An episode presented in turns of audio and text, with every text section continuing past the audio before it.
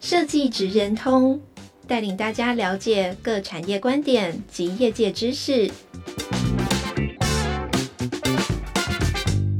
以设计的角度切入，让大家理解各产业中设计职人的成功关键或必备技能，快速掌握产业与设计脉动。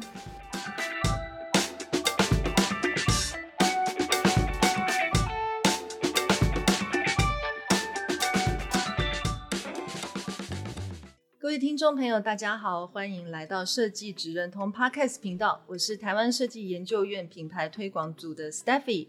今天呢，我们邀请到的是赖家伟工作室的家伟小宝来跟我们聊一聊。我们请小宝先跟大家打个招呼。啊，大家好，我是赖家伟。那我现在是赖家伟工作室的负责人。那大家可以叫我小宝就好。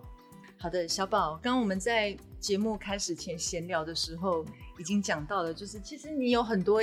隐形的粉丝在民间，你知道吗？刚刚我在跟我，我在跟一些设计师聊天的时候，他们一听到说我等一下要跟你聊，他们就眼睛就露出了很多的星星、月亮、太阳，说我知道他，我念书的时候我就已经在看他的专辑设计了。不要不要说这种话，这样说的好像我已经是远古时代的大前辈的样子。对，当前辈，当前辈也也很合理啊，因为我看了一下你的资历，其实你真的有。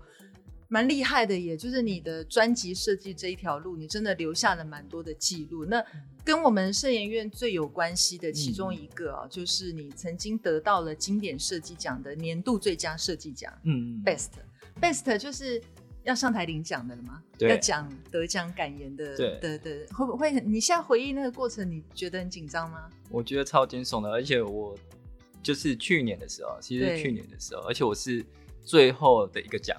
这是最后一个上台的的设计师，uh huh. 那完全没有料想到，因为前面几位得奖者上去领完奖就下台了，然后我上去之后，我还要停在上面。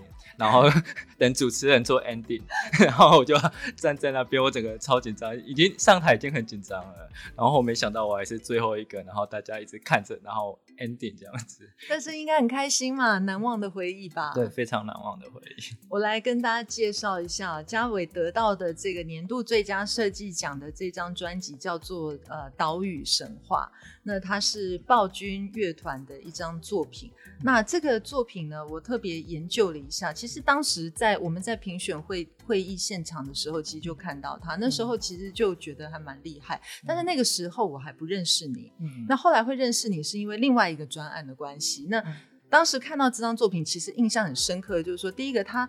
它的整个就是它的这个结构是一个可变式，它可以一直拉长。嗯、然后它里面的一些元素，就在当时我们看到的时候，都会留下很深刻的印象。包含它里面呃会用到这个象征孕育生命的子宫，嗯，好、哦，这可能是因为跟专辑要相呼应了。然后你也用到了很多类似像是木片、纸张、镭射雕刻的一些技法。嗯、那传达的用意就是希望能够有一种部落朴实的质感。嗯、那其实我相信这个一定都是跟这一张专辑本身要传达出来的概念是相呼应的。所以就回头来问一下小宝，你做了这么多张专辑的设计，到底做专辑设计跟做一般的平面设计有什么不同？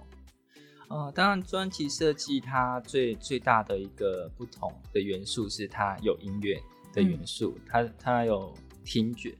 那我们设计师在在包装这个音乐的时候，嗯、把它转换成一个视觉，嗯、甚至是一个触觉。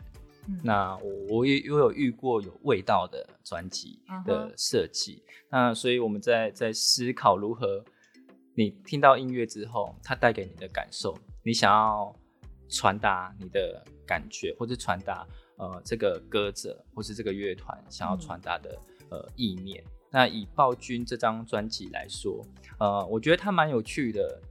它其实是一个呃，他们的定位其实是一个非常呃重金属，嗯，然后很偏向重节奏啊，嗯，然后是很强烈的，对，非常强烈的一个呃音乐的类型。嗯、那可是在，在在他们陆续找我呃做设计的这这几年的视觉的一个。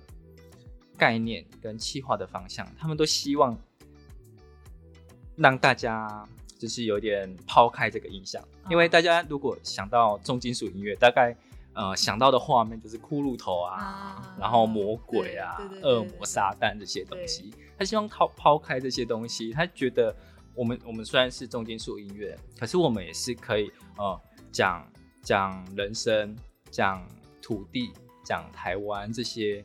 各式各样的元素，嗯、不不一定所有的重金属音乐都都一定要是这么的邪恶啊、撒旦这些主题。所以我们在合作的时候，其实是是很有趣的。那以这一张专辑来讲，它的主题其实就是台湾的部落，嗯、它没有其实没有限定某某一个部落，它其实呃台湾的各个部落都有讲到一些小故事这样子。嗯、那我我我就是从他们的音乐或是他们的元素，因为他们。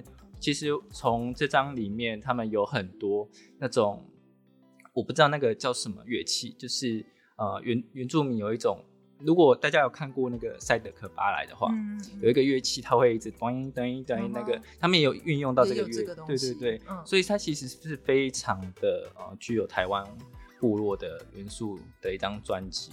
嗯、那我在做的时候，我在思考的时候，我就希望它它其实就像是一张。呃，你从部落里，嗯，带出来的物件，嗯嗯，然后呃，你可以从它的材质、触摸这些东西，去感受到呃部落的空气、嗯、水、它的木质这些东西。嗯、那在专辑的内页里面、歌词里面，甚至所有的歌词、所有的文字，都是我们用。该是说一一笔一画去刻画出来的，uh. 所以里里面的文字没有一一个字是重复的，oh. 每一个都是独独一无二的字。我们就是这样慢慢的，很很手工的方式去刻。嗯、因为我我自己想象说，如果它是一个从部落里出来的东西，嗯、它不会有太多的人工或是电脑对大量制造的东西，它应该是很淳朴的。很诚恳的一个字一个字刻出来的东西，嗯、对，那那是我在做这个东西的时候，做这个专辑的时候，想要保持的一个精神，就是它它就是从这个部落或者这个土地去呃生长出来的一张专辑。你当时有报很多不同的奖项吗？呃，我记得三个吧。一个一个是呃金典奖，嗯，然后德国的红点奖，嗯、然后跟台湾金曲奖，我记得是这这三个奖项这样、哦。金典奖能够拿到最后的 best，其实很难哎，因为那个比例我们算过非常的难。没错，我我我也是第一次上台领这个奖，因为以往就是拿到标章嘛，对对，就是标章那。去年也是第一次上台，也是第一次有。对，而且我可以跟你分享一件事情，就是说，因为经典设计奖啊，它在评到决审的时候，那、嗯、前面当然就是专业评专业，就是视觉设计领域的去去去比较这样，但是它到了决审的现场的时候，嗯、其实所有专业的评审是一起评的，它到最后一个关头其实是一起评的。嗯、那为什么要一起评呢？其实是。曾经有过一位很有名的设计师叫深泽直人，嗯，其实他那时候是担任奖项的主席，嗯、他那个时候有给过一我们一个很很我觉得蛮好的一个观念，就是说我们现在在评的奖是 best。是最好最好，今年最好的作品。嗯、当这个东西到这个程度的时候，他不能只说服这个领域的人，他必须要有能力说服所有人。他要说服所有人，他才能够去说说服这个市场上所有的消费者。如果他连我们在这个小小房间里面的评审跨领域都不能说服的话，他怎么能够说他是一个 best 的作品呢？嗯、所以你就知道，能够在最后拿到 best 的这一批作品，其实它等于是征服了。所有人的心，所以真的是还蛮厉害的。讲完了有没有自己觉得很爽？那种非常荣耀的感觉再次油然而生。对，这真的是蛮厉害的啦。那讲到这个专辑设计啊，我觉得它还蛮特别的，就是说，因为它有音乐嘛，你刚刚有提到，那你你自己都会先听过吗？所以每一张专辑你要做设计的，你都会先去听过吗？在呃客户的允许下。我我都会听过啊，客户会不允许你们听吗？可是你要做设计，你你不听，你怎么知道它的风格跟定位是什么？这这个这个就是有趣的地方，因为比如说，嗯，越商业，这样讲，我也不确定对不对。就是比如说，呃，在在以暴君专辑来说的话，嗯、他们他们没有不是主流的唱片公司，嗯、所以他们相对的限制其实比较少。嗯、那他你跟歌者这些沟通啊交流，当然就会比较多，你可以比较掌握住他们。嗯、那以比较主流的唱片公司来说，越是大咖的状态的话，他们的限制就会越多。嗯、就是比如说，呃，可能这歌曲不能外流啊。哦。对，他甚至给你听的时候都只是 demo 带，或者是只有几分钟这样子，很短的，因为他们要防止这这个音乐外流。就对他们来讲，这是一个很大的、很重要的事情。对对对对对，所以你可能可能可以听个两到三首吧，嗯，或者是甚至只有短短的几分钟这样子。那当然他会跟你说这张专辑他们想要表达的是什么，嗯，他们的主题是什么。嗯，对。那这这个这个是我觉得在做比较主流的音乐跟比较非主流的音乐的呃包装设计最大的。不同，你如何透过你现在现有的资源，嗯、然后自己再去呃发展跟发想你你想要做的。包装设计。呀，yeah, 那另外一个我觉得还蛮有趣的点，就是说我知道其实小宝你本来是有另外一位设计大师，你、嗯、你曾经是跟他合作，就是肖清扬肖大师，嗯，你其实本来是跟他是一个合作的关系，在在肖清扬的工作室里面有工作过，是。所以应该也在这个过程当中，就专辑设计这件事情来说，大概也汲取了很多的养分。那关于这样子的一段经历，有没有什么东西可以跟大家分享的？是，嗯。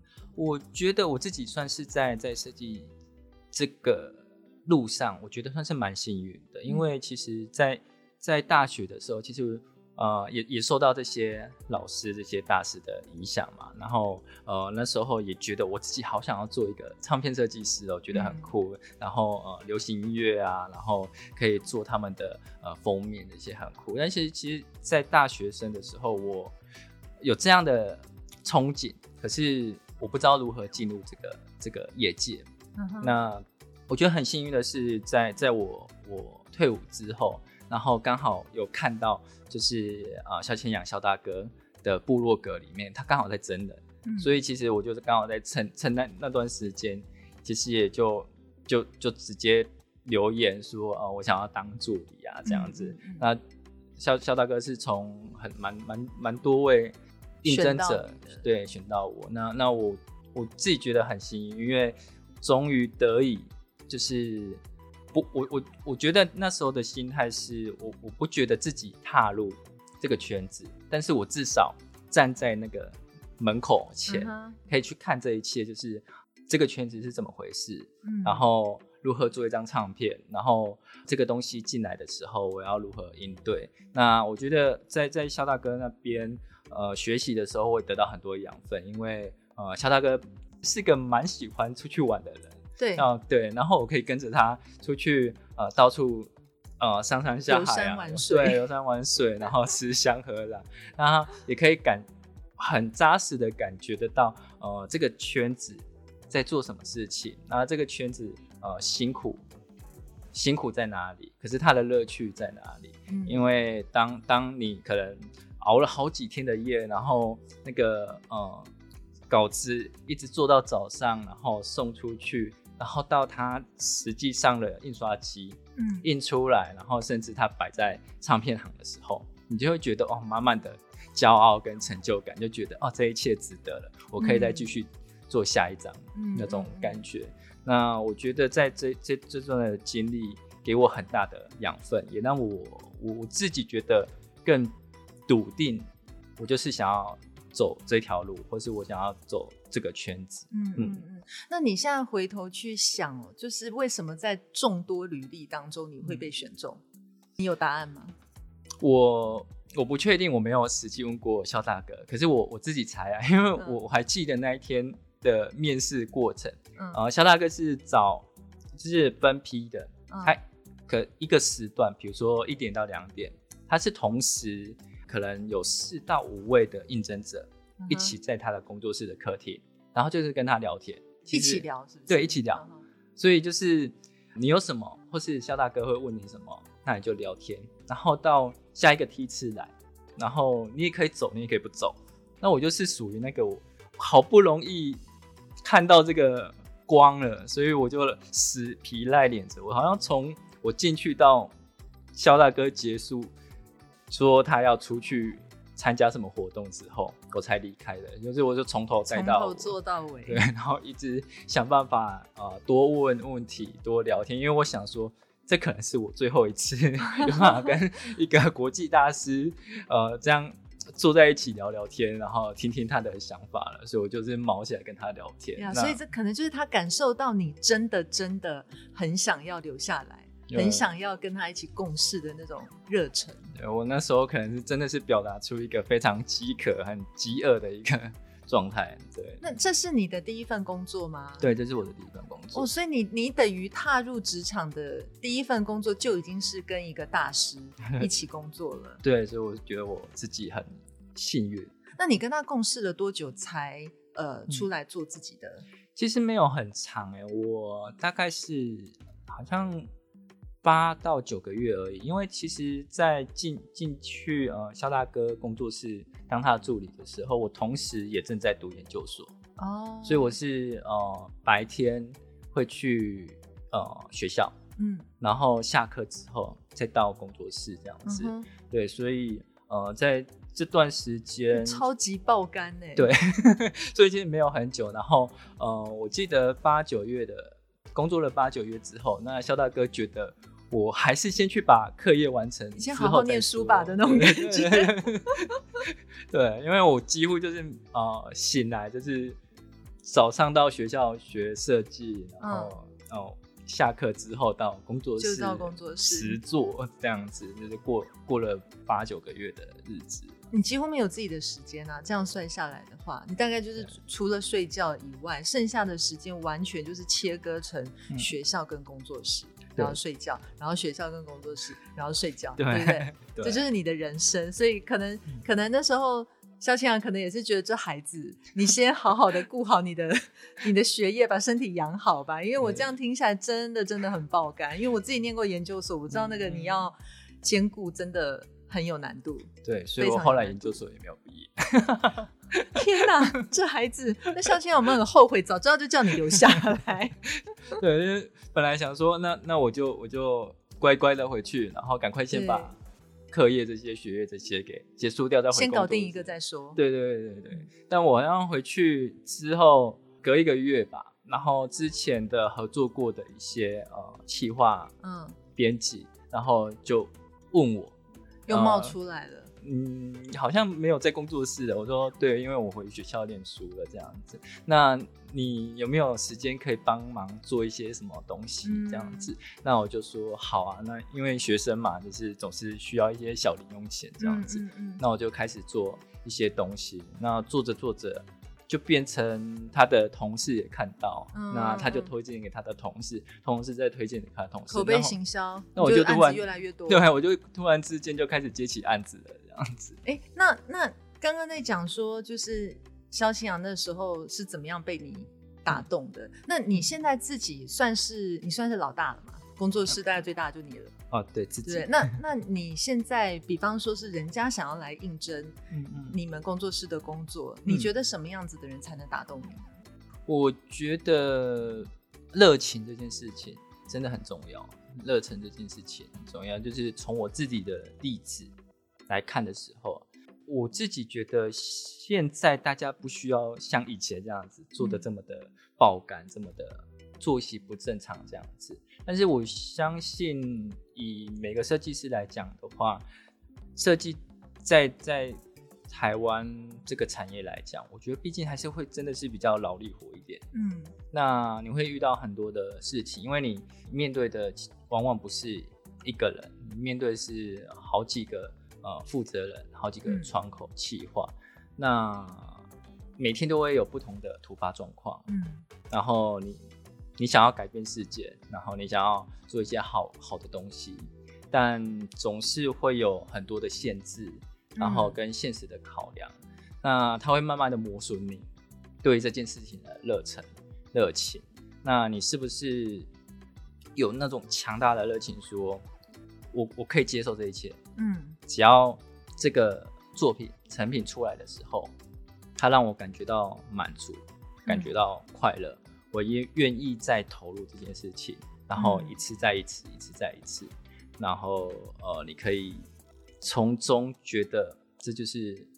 这就是你你你想要追求的事情。嗯、觉得我的职涯是充满意义的，虽然辛苦，嗯、但是成就感是很丰沛的。对，因为可能同学们在在学校的时候，对于设计其实有很多想法跟热忱，嗯、我觉得这这都是 OK 的。嗯，但是我觉得毕竟它会有很残酷的一面，现实，现实还是骨感的。对，没错。那你的热情、你的热忱是不是可以支撑你继续往前走？因为我在学校跟同学分享的时候，也常常跟他们说，就是你们你们身边的做的满满的同学，嗯，在大概一年之后，就会有一半的人不做设计了，对，然后第二年就会再再砍掉一半，对对，所以它是一个很残酷的淘汰，因为你接触到这些现实骨感的现实之后，你就会发现哦，你到底是不是适合？所以在在在挑选呃助理的。过程当中，我我自己也会很很在意说，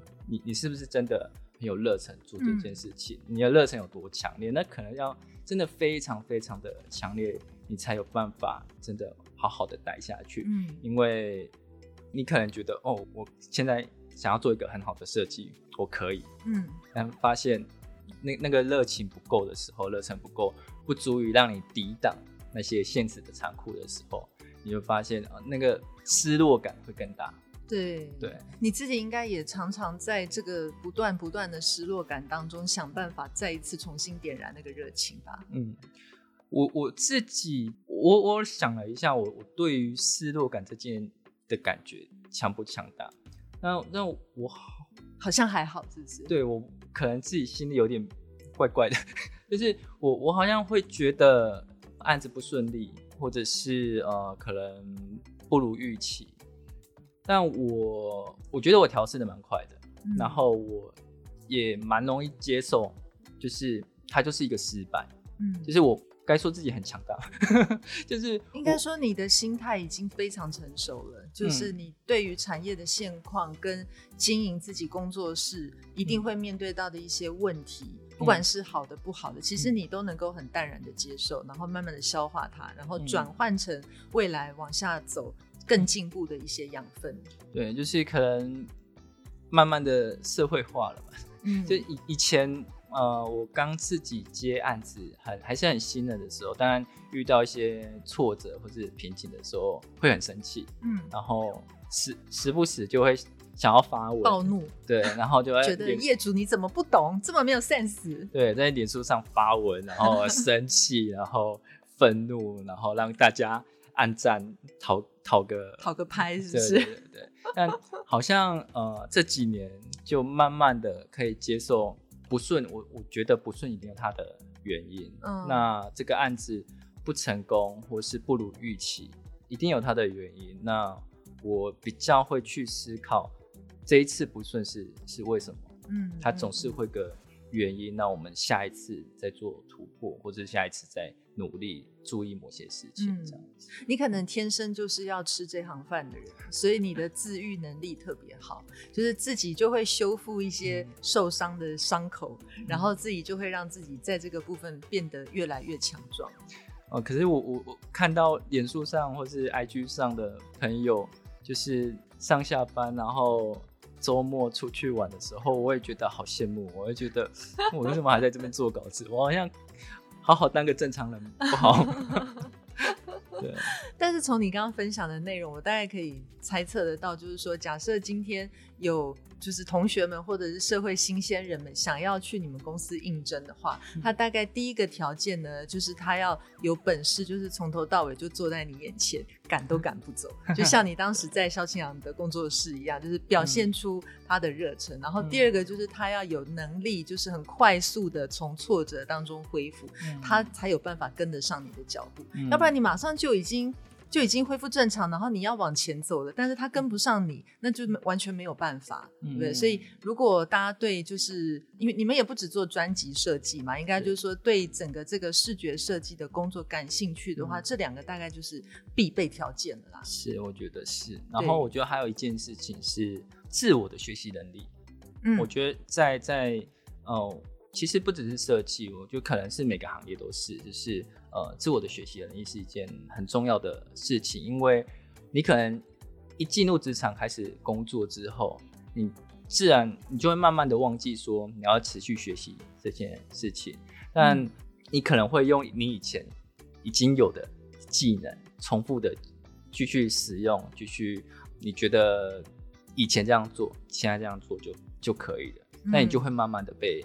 被取代、被淘汰，嗯嗯嗯、那我觉得自动自发，然后自自主学习这件事情，其实是在业界蛮重要的事情。嗯、因为我认为所有线上的设计师，他们之所以没有被淘汰，是因为他们还是持续在学习。对对对，这个就是说，我们不能停留在舒适圈。嗯，因为大家不要以为小宝只会做专业的啊专辑设计。嗯，其实我我们为什么会认识？家纬其实完全跟专辑设计无关，就我我的意思是说，我认识他这个人啦，嗯、认识他本人，其实是因为另外一个案子，是因为教科书设计，是。所以你看看这个跨域跨很大，教科书设计是完全另外一门专业，嗯、而且教科书设计是你不是说你随心所欲想怎么样就怎么样，因为他的他的门槛跟他的包袱，嗯、还有他被限制的地方，其实我觉得应该比。比专辑设计多更多，多对不对？多到一个不可思议的爆炸。对，对但是但是你们还是做出来，而且会认识你是因为你们也得奖了，嗯、就是在做教科书设计这件事情也也做到得奖，所以等于说是你不管是在什么样子的领域，其实你们都可以把这个设计做到一个能够被大家所认同的一个阶段，嗯、源自于就是你刚刚提的，就是自我学习的这样子的一个热忱跟动力。嗯对不对？教科书很难吧？超级无敌难。难在哪里？难在啊，好难在一集节目中 完整的开一个系列，对，十集让你讲。对，他，他真的是呃，他大概是我现在目前经历过，我觉得最难度最高的一个案子。因为呃，我我们其实想象中他。就是如何让教科书变得好看，然后机能好使用，这是我我在做的时候希望可以做到的事情。嗯、但其实你要达成这些目标之前，嗯，你已经要经经历过很多各个层层的难关。对，无论是哦、呃，对出版社、对作者，或是对于呃审查的机关，嗯，这些，那我觉得那是一个完全不同领域的事情。对，那呃，我我在接接下这个案子的初衷的时候，当然是我也希望这个教科书，呃，可以透过我们的能力，然后把它做得漂亮，做得让呃同学好使用，嗯，然后不会产生呃呃资讯上阅读的困难。嗯、可是你要达成每一样算是改进吗？或是一个呃创举？对他们来讲，可能会是一个蛮大的创举。对，无论是一个字体，或是更改一个颜色，或是呃更改一个配置，你都要非常有呃你的道理、逻辑，以及如何说服各个不同领域的，对你来讲是一个不同领域的专业的人士，嗯、因为他们可能是学校的老师、教授这些。嗯那他们使用上其实已经使用了可能几十年，他的生涯都是这样的使用，对、呃、教科书了。那你要改一个颜色，改一个字体，对他们来说都是一个感觉都改了很多很多的感觉，对他们会没有安全感。嗯，那你的说服这个工作，可能对我来讲，可能是是最难的事情，也是我遇过最难的事情。对，因为以前我就已经。呃，在学校就是害怕老师，对。我现在做了这份工作之后，我还要说服这么多老师，然后那难度真的是超级无敌高的。这个还蛮有趣的，但那个教科书是真的蛮麻烦的，就是说它连好像字体的，嗯、就是级数设计设定都有规范，没错。然后更麻烦的一点是你一一般。在做平面设计、视觉设计，不会只停留在设计，你一定会考虑到后面的印刷制成。那教科书设计的印刷也是规定一堆，对，然后包含就是什么纸啊，然后那些装订的方式啊，嗯、然后然后也有一些是经费，它就已经卡死在那个地方，嗯、所以你变得是要。你你可以用的武器其实就已经被规定，你就只能用这几种。但你要怎么在这几种武器里面，然后打一场漂亮的胜仗，是真的真的蛮难的。对，所以我觉得教科书真的是算是一个很很高难度的挑战。有没有考虑过用教科书设计的这个成品拿去挑战更多其他的奖项？当然，我们有有试过了，其实有试过。但我我们自己觉得自己的作品不错。嗯，那可能在在。国外来说，他们可能不理解说有些东西我们就是不能动，或是呃有些东西它限制就会是这个样子。而且其实我在做这个设计的时候，其实也一直告诉自己，就是不要过度的表现设计这件事情，嗯、不要为了设计而设计。对，因为它毕竟是一个教科书，嗯、那它它有它真的很重要的使用的功能。对，我自己在这个案子的过程当中，我其实也一直提醒自己要把设计这个角色往后退一点，嗯、不要太前面，不要再变成一个在表达设计师作品的样子。就是我们我们有这个专业是为了要让他的资讯更好、更容易传达，而不是表现我这个设计师的特色是什么。对，所以当然在在在摄影院这边。得到这个奖的肯定，很开心，因为有一种就是因为我我相信，呃，我的客户南艺出版社，嗯、他们也非常的辛苦，然后他们也非常听我要做的任何一个改动或者是设计的想法。对，嗯、那我觉得这这个奖项是是肯定这整个团队，然后为了这这，这件事情努力，嗯的付出，嗯、然后一个安慰。哎、欸，安慰吗？是这么说吗？这是一个，我我我觉得大家觉得这一两年，因为我们这个案子进行了大概有两年之久吧，嗯、对，然后有一种呃心里得到一个，就是终于就是被大家认认可了，然后受到这样的肯定。而且呢，我觉得台湾的教科书很厉害的一点是说，纵然我们刚刚讲了有这么这么多的条件上的限制啊，就是这个也也被规定，那个也有一些限制，嗯、但是我们还是用。教科书做了一次很漂亮的设计外交，就是前一阵子因为在中国大陆那边有一些教科书的争议，嗯、然后你知道吗？我们台湾的教科书被很大幅度的在对岸被拿出来做了比较跟报道，嗯、然后获得的都是非常非常正面的肯定，嗯、就是不管是从美学跟教育的角度啊，从小朋友使用的一个使用者的 user 的角度来看，其实台湾的教科书设计在大家的努力之下，其实真的是不断不断的。在提升，在进步。那我想，以设计师、设计产业来讲，我们身为这个产业的其中的一环，我们应该也就是要继续努力朝这个方向去做。那毕竟我们的下一代才是国家未来的希望嘛。那我相信，透过呃这么多优秀的设计师，一定可以把我们的教科书做得越来越好。嗯嗯嗯，好，那今天时间呢也差不多了，非常感谢嘉伟接受我们的邀请。那我们今天就聊到这边，谢谢大家，拜拜，拜拜。